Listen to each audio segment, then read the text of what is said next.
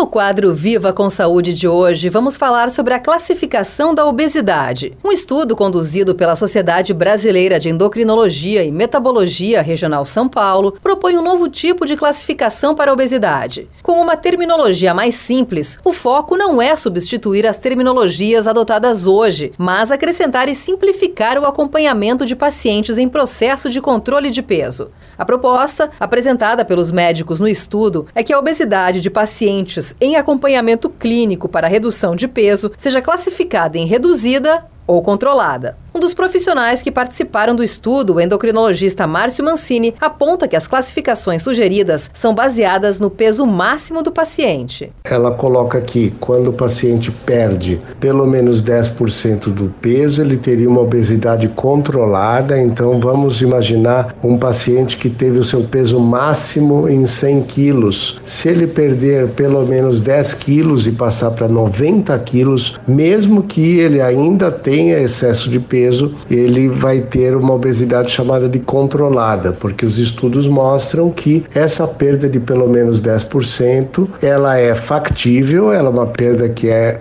possível de ser conseguida com o tratamento clínico e ela vai levar uma série de benefícios para a saúde. De acordo com dados do Sistema de Vigilância de Fatores de Risco e Proteção para Doenças Crônicas, Vigitel, mais da metade da população brasileira estava acima do peso, com 57% dos respondentes com sobrepeso. O índice subiu mais de 10 pontos percentuais desde o início da pesquisa, realizada anualmente desde 2006. Naquele ano, o índice foi de 43%. Um estudo publicado em março deste ano pela World Obesity Federation aponta que o número de pessoas obesas no mundo tende a aumentar. Apenas no Brasil, a previsão é de que a obesidade atinja 29,7% dos adultos em 2030. O número equivale a cerca de 47 milhões de brasileiros.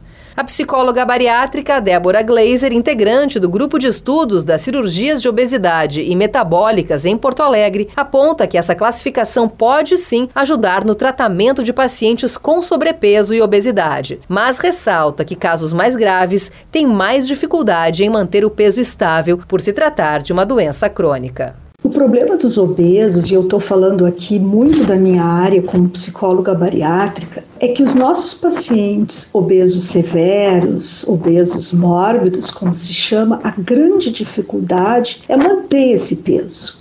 Eles têm um histórico de vida de muitos tratamentos e dietas onde eles emagrecem, engordam, emagrecem, engordam. Porque a obesidade é uma doença crônica esse foi o Viva com Saúde de hoje, da Central de Conteúdo do Grupo RS Com, Patrícia Larentes.